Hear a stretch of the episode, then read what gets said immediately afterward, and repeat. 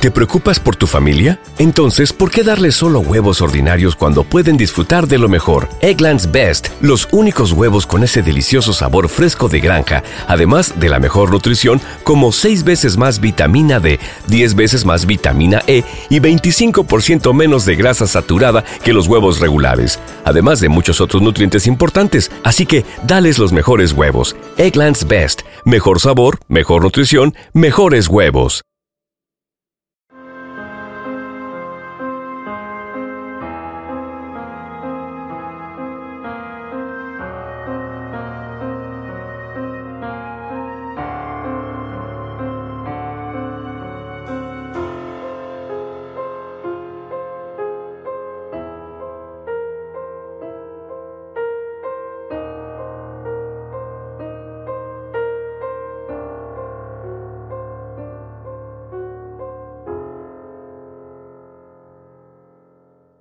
Todos los días convivimos con la maldad. Somos testigos de la parte más oscura del comportamiento humano. El sufrimiento provocado por un individuo a otros es algo latente en nuestra sociedad. En Investigadores Criminales nos adentraremos en ese lado oscuro de la humanidad Traeremos a la pantalla los más perversos crímenes y trataremos de entrar en la mente de sus seres que cometen los más terribles actos. Yo soy Lesma y el día de hoy te traigo otro caso más. Joaquín Ferrandis Ventura nació en España en el año 1963. Es el primero de tres hermanos. Joaquín es descrito como un hombre blanco, de cejas pobladas, cabello negro, nariz perfilada, bien parecido y de porte ejecutivo. Era un empleado de seguros de Castellón.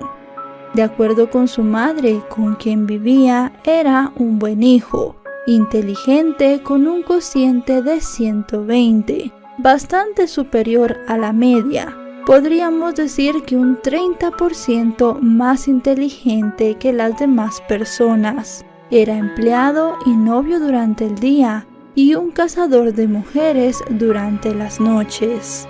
Este hombre protagonizó una de las investigaciones más complejas contra un asesino en serie que haya hecho la Guardia Civil en España. El caso fue llamado la Operación Bola de Cristal. Llamado por sus amigos y conocidos como Chimo, Joaquín vivía en casa con su madre. En su juventud tuvo una entrevista para la compañía de seguros Winter Tour. Esta entrevista salió muy bien y le contrataron. Sus jefes y compañeros explicaron a las autoridades y a la prensa que Joaquín era un buen empleado, que nunca llegaba tarde ni tenía prisa por irse. Tampoco estuvo de baja ni cogió vacaciones en toda su trayectoria en la empresa. Era un hijo y un empleado modelo. Sus compañeros lo describieron como absolutamente normal educado y encantador. Pese a esa actitud que lo mostraba como un hombre bueno, había algo oscuro y secreto en el pasado de Joaquín Ferrandis. Pasó por la cárcel entre 1989 y 1995. Lo condenaron a 14 años de prisión por violar a una chica. Aunque no cumplió todos los años de condena, ya que fue liberado por buena conducta. Esta sería su primera violación y encarcelamiento. Este primer crimen tuvo lugar el 6 de agosto de 1989, cuando atropelló deliberadamente a una motociclista de 18 años llamada María. El choque no fue fatal, pero la víctima se rompió el tobillo. Joaquín salió del automóvil y se acercó a María, fingiendo una disculpa e invitándola a subir a su vehículo para, según él, llevarla al hospital. Una vez dentro, la condujo a una zona aislada y la violó, antes de abandonarla posteriormente cerca del hospital. El hombre fue identificado por otro automovilista que había presenciado la colisión. Joaquín Ferrandis fue arrestado y sentenciado a 14 años de prisión por este crimen, pero solamente estuvo 6. Su madre lo apoyó. Llegó a escribir a la víctima llamándola niña cruel y despiadada. Su novia y sus amigos también le respaldaron. Para la mayoría de la provincia de Castellón y ante el asombro de su víctima, Joaquín fue una víctima de un error judicial.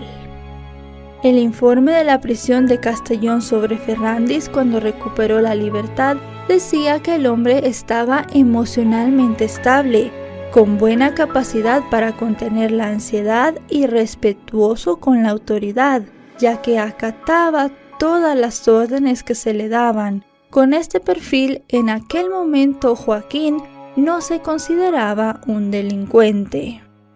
Durante la evaluación psicológica se dijo que no presentaba ningún comportamiento dañino para la sociedad y fue por esto que salió libre. Incluso otros funcionarios de la cárcel y otros presos creyeron en su inocencia. Era un recluso muy activo, trabajó en la lavandería y el economato, escribía en la revista de la cárcel y también participaba en el grupo de teatro. Así que Chimo volvió a la calle muy pronto, tal vez demasiado pronto, en abril de 1995. El hombre fue puesto en libertad condicional tras una campaña de sus amigos y familiares reclamaron su inocencia y denunciaron su internamiento como injusto su buen comportamiento durante su estancia en prisión, cuando colaboró en el boletín de la cárcel, fue citado como una razón para su liberación anticipada. Tres meses después comenzó a matar. Había aprendido que no podía dejar vivas a sus víctimas porque al final lo denunciaban. Pero durante el encarcelamiento aprendió más, y no para hacer el bien, Joaquín compartió celda con otro criminal que había matado a su esposa. Joaquín Ferrandis imitaría el modus operandi de este compañero de celda en sus propios asesinatos. Este hombre sale de la cárcel tras cumplir solamente seis años de una condena de 14 por violación. Es apoyado por todos. Tiene un nuevo trabajo esperándole eran otros tiempos y no se estudiaba a los delincuentes sexuales ni a los asesinos en serie como ahora. Por ejemplo, con los violadores se solía cometer un error muy grave. Como en prisión no se metían en problemas ni se relacionaban mucho con otros internos por motivos obvios, eran reclusos serviles con los funcionarios, incluso chivatos, así que de esta forma pasaban a ser considerados presos modelos, y esta actitud solía confundirse con rehabilitación. Luego de salir de prisión siguió delinquiendo, se convirtió en secuestrador, violador y posteriormente asesino en serie. Joaquín Ferrandis asesinó a cinco mujeres en la provincia española de Castellón entre el 2 de julio de 1995 y el 14 de septiembre de 1996. Tras salir de la cárcel, el también llamado asesino del círculo mató a cuatro mujeres en apenas unos meses. Pero, y aquí hay otro rasgo curioso de su comportamiento, dejó de hacerlo, dejó de matar mientras tuvo una novia y también mientras los cuatro asesinatos estaban siendo mencionados en los medios de comunicación. A continuación le relataré quiénes fueron una a una sus víctimas. Corría el año 1995 y la profesora de inglés Sonia Rubio decidió el primero de julio darse un respiro aquella noche de verano cuando salió con sus amigos por Benicassim y Castellón. Sería su última noche con vida. Sonia Rubio era una estudiante de filología y acababa de volver de Inglaterra a casa de sus padres en Castellón. Sus amigos, investigados todo después de su desaparición, contaban que ese día estaba un poco preocupada por dos razones. Había aumentado unos kilos y su abuela estaba ingresada en el hospital, pero luego de eso se comportó de manera muy normal. Se sabe que esa noche Sonia salió a cenar en una pizzería con su amiga Consuelo. Tomaron varias copas en diversos establecimientos y decidieron acabar bailando en la discoteca del Hotel Orange. En los años 90 salir a discotecas y bailar hasta el amanecer era muy común entre los jóvenes, quienes disfrutaban su tiempo hasta las primeras horas de la mañana. Eran las 5 de la madrugada cuando las dos amigas decidieron volver a casa a pie. Se despidieron en un cruce y Sonia siguió andando por la gran avenida de Benicassim. Tenían la intención de caminar el kilómetro de distancia entre la discoteca y el apartamento de sus padres, pero nunca llegó a su destino. Le faltaron solamente 400 metros para llegar a la casa de veraneo de su familia. Esa fatídica noche se acercó en su vehículo Joaquín Ferrandis alias Chimo, un joven guapo a quien Sonia ya conocía de vista de algunos locales nocturnos. Joaquín Ferrandis se ofreció a llevarla a casa. Ella, como ya lo había visto, confió en él. Joaquín Ferrandis contaría años después que ató a Sonia, la amordazó y la llevó a un sendero cerca de la urbanización Les Plaguets. Allí la mató. Colocó un saco de cemento sobre su cara y las bragas de la chica anudando su cuello.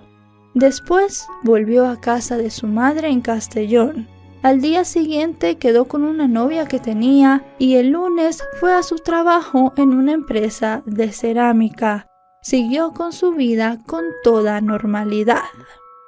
Aquel asesinato no se descubriría hasta el mes de noviembre de 1995, cuando un hombre encontró el cadáver de Sonia Rubio. Durante ese tiempo, Joaquín Ferrandis, el asesino, siguió con su vida normal durante el día y matando durante la noche. Eso sí, tras el asesinato de Sonia aún no descubierto, porque hubo como siempre quien se fijó en la vida personal de la chica y anunció que se había ido por su cuenta. Ninguna persona llegó a investigar lo que estaba pasando. El asesino cambió de escenario entre agosto y octubre de 1995, Joaquín se centró en víctimas más fáciles, mujeres que para él importaban menos, chicas que no saldrían por televisión. En la raya, una zona cercana a la vieja carretera nacional 340 junto a Villarreal, varias mujeres se ganaban la vida ejerciendo la prostitución en aquella carretera entre heroína, chulos y clientes más o menos violentos, acabaron sus días Natalia Archeros Olaria de 24 años, Mercedes Vélez Ayala de 18 y Francisca Salinas de León, al igual que Natalia de 24 años las tres menores de 30 años muy deterioradas y explotadas por Elizones, un proxeneta de la zona. Joaquín Ferrandis las mató entre agosto y octubre de 1995. No se sabe exactamente cuándo, ya que el monstruo no supo precisar bien las fechas. Cuando ocurren desapariciones de prostitutas, lamentablemente la sociedad no le presta importancia ni escucha a las familias, si es que las hay, cuando dicen que sus seres queridos faltan. Joaquín Ferrandi siguió el mismo patrón para acabar con ellas. Les ofrecía el doble de lo que cobraban habitualmente. Ellas aceptaban y se subían al automóvil del hombre, Estando dentro las amenazaba con una navaja, las ataba y las asfixiaba con su ropa interior, como lo hizo con Sonia Rubio, o también lo hacía con sus medias. Luego se deshacía de sus cuerpos en un canal del camino Bora Ryu. Los cuerpos de esas mujeres que fueron asesinadas cruelmente, a las que casi nadie echó de menos, a las que casi nadie buscó, fueron encontrados a finales de enero y principios de febrero de 1996. Nadie conectó estos tres asesinatos con el de Sonia Rubio, la joven profesora. En aquellos meses de 1996, Joaquín Ferrandis tuvo una relación con una chica llamada Maite, quien decidió romper con él unos meses después, en julio. En aquellos meses del inicio de 1996, Joaquín Ferrandis tuvo una relación con una chica llamada Maite, quien decidió romper con él unos meses después, en el mes de julio. Al final, Joaquín, sin novia, empezó a patrullar las noches de Castellón, los bares de gente joven en busca de alguna víctima indefensa. Así encontró el 14 de septiembre de 1996 Amelia Sandra García, una joven de 22 años a la que conocía de vista de algunos de esos bares como el Comics. Ambos coincidieron en la discoteca poco antes de las 7 de la mañana y el asesino repitió el modus operandi de su primer asesinato, el de Sonia Rubio. Se fue de la discoteca antes que su víctima Estuvo rondando con su coche hasta que Amelia salió y entonces se ofreció para llevarla a casa. Ella aceptó, se subió al vehículo y él la violó, la estranguló y dejó su cadáver en una zona de onda, donde algunas tardes iba a comer con su antigua novia. Este tipo de asesinos en serie, de los que Joaquín Ferrandis quizás sea el mejor ejemplo hispanohablante, aprenden. Aprendió que debía matar a sus víctimas de violación para que no lo denunciaran. ¿Qué más aprendizajes tuvo Joaquín Ferrandis? Había leído y visto que a las tres mujeres asesinadas en la raya la policía había logrado identificarlas por las huellas dactilares. Así que después de matar a Amelia, su quinta víctima, le machacó los dedos con algo duro. Nunca se supo qué fue. Esto para eliminar sus huellas dactilares.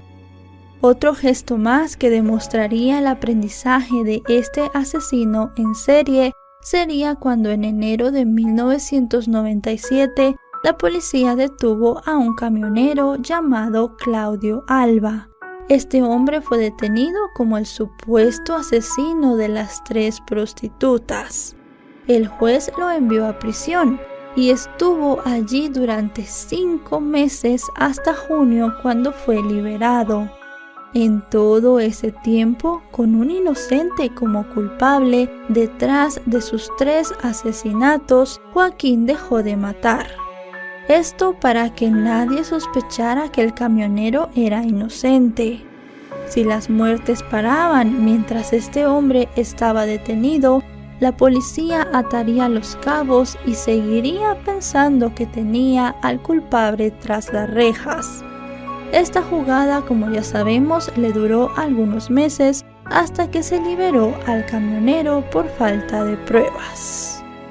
En 1998, Joaquín Ferrandis ya había asesinado a cinco mujeres, pero ante los ojos de todos seguía siendo un ciudadano ejemplar. Es en ese entonces cuando la Guardia Civil de Castellón pidió ayuda a sus compañeros de la Unidad Central de Madrid para tratar de resolver el crimen de Sonia Rubio.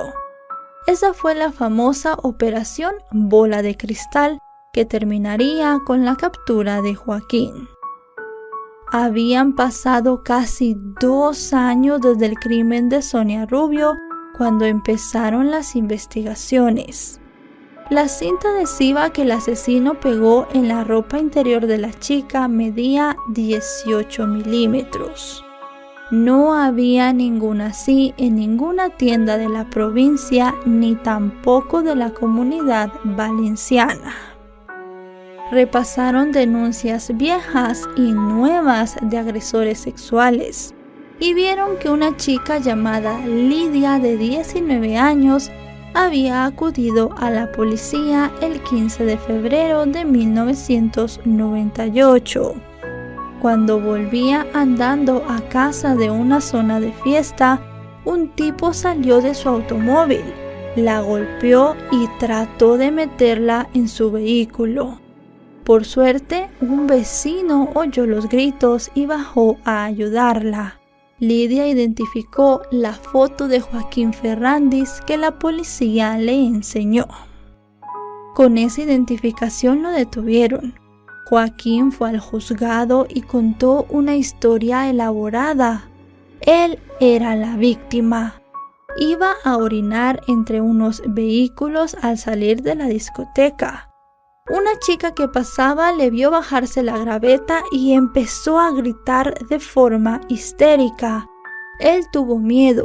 Con su pasado nadie le creería y quiso meterla en su automóvil para calmarla. El vecino que ayudó a Lidia fue llamado a declarar. El hombre comentó que aquella noche Joaquín le dijo que Lidia era su novia y que le había puesto los cuernos que lo entendiera y que estaba muy enfadado. Luego de esta audiencia, Joaquín Ferrandis volvió a quedar en libertad, pero esta vez un grupo de investigadores comenzó a seguirlo a todas partes y de esa forma descubrieron su doble vida. En mayo de 1998, la Guardia Civil notificó al juez Albiñana que Joaquín Ferrandis era su sospechoso en el caso de Sonia Rubio. Lo definieron como una persona inteligente, introvertida y resentido con las mujeres. Comprobaron también que a las 4 de la mañana de todos los fines de semana, Joaquín se quedaba solo en una actitud observante a la salida de los bares y discotecas de moda. Para ese entonces los funcionarios ya sospechaban que se podría tratar de un caso de un asesino en serie. Estudiaron los cinco casos y observaron varias similitudes. El psicólogo y criminólogo Vicente Garrido de la Universidad de Valencia estudió los cinco casos y aplicó varias técnicas de investigación. Luego de su estudio, el profesional concluyó en un informe que se hizo para el juez que Joaquín Ferrandis podía ser el asesino de estas cinco mujeres en la provincia. El especialista explicó que cuando hay más de dos asesinatos en una misma zona y con patrones semejantes, como tipo de víctimas, firma del asesino y la causa de la muerte, si marcamos en un mapa todos los lugares donde se encontraron los cuerpos de las víctimas, tenemos que trazar una línea que una los dos puntos más lejanos. Esa línea es el diámetro que usamos para dibujar una circunferencia.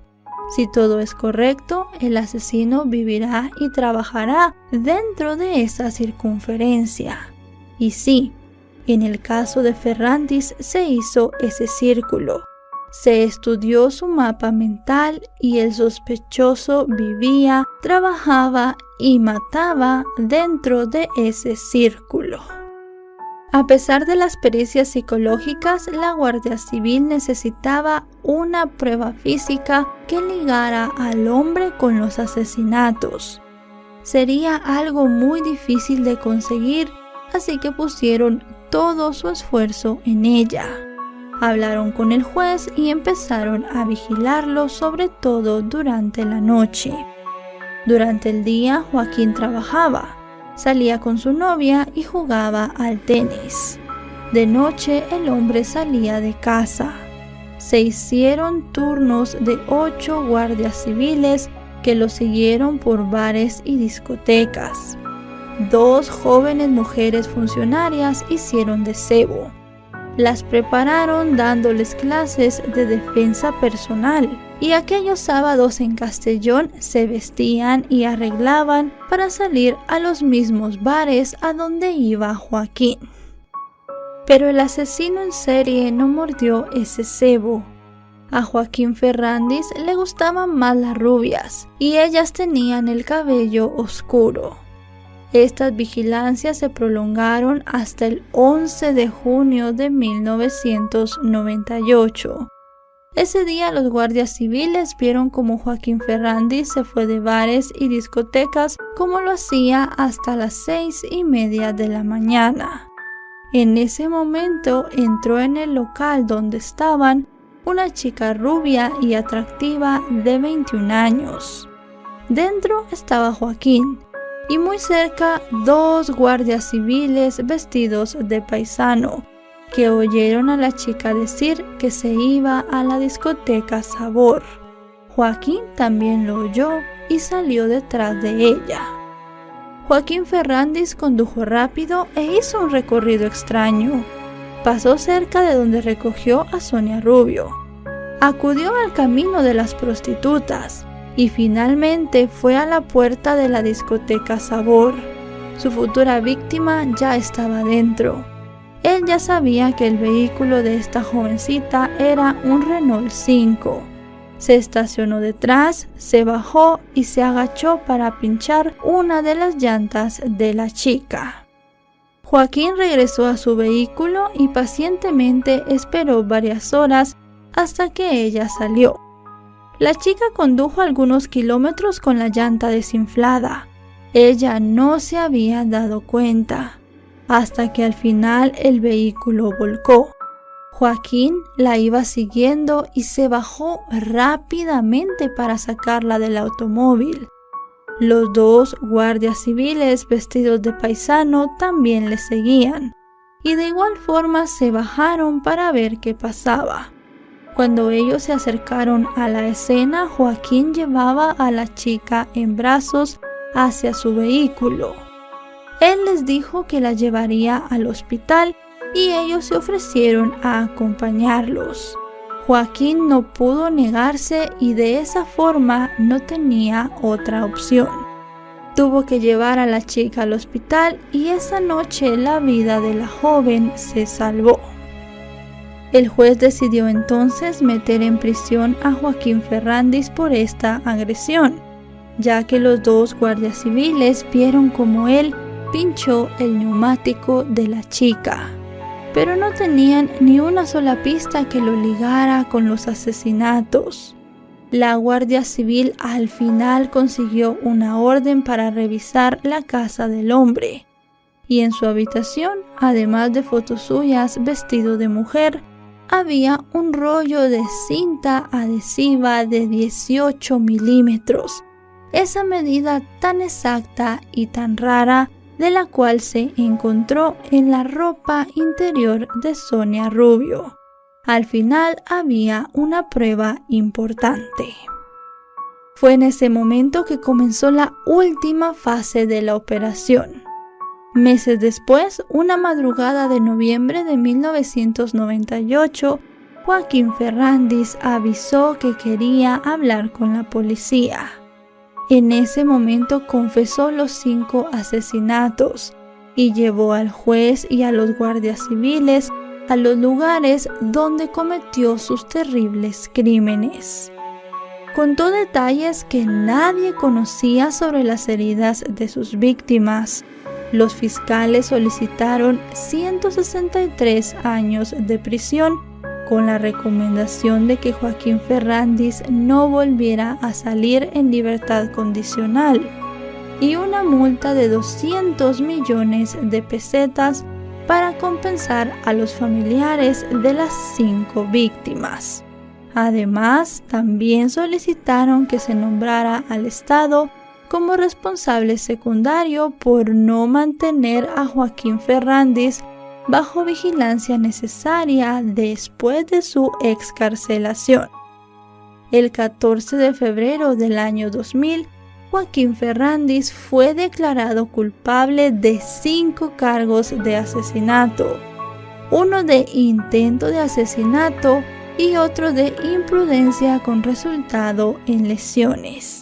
Joaquín Ferrandis fue condenado a 69 años de prisión y a indemnizar a las familias con 130 millones de pesetas. Por otra parte, Inferrandis fue condenado a 69 años de prisión. Esta vez ya nadie cree en su inocencia. Ahora este monstruo está en la prisión de Herrera de la Mancha. Y bueno, querida audiencia, hasta aquí una investigación más. ¿Qué opinan del caso de hoy? Nos gustaría mucho leer sus comentarios ya que su opinión sobre los casos es muy importante para nosotros. Recuerden siempre hacerlo con el máximo respeto posible, tanto para la víctima como para los demás espectadores y nosotros que les estaremos leyendo. Antes de irte, deja tu me gusta y suscríbete si aún no lo estás. Tampoco te olvides de compartir este video si crees que a alguien que conoces le puede interesar. Nos vemos hasta otra investigación criminal. Adiós.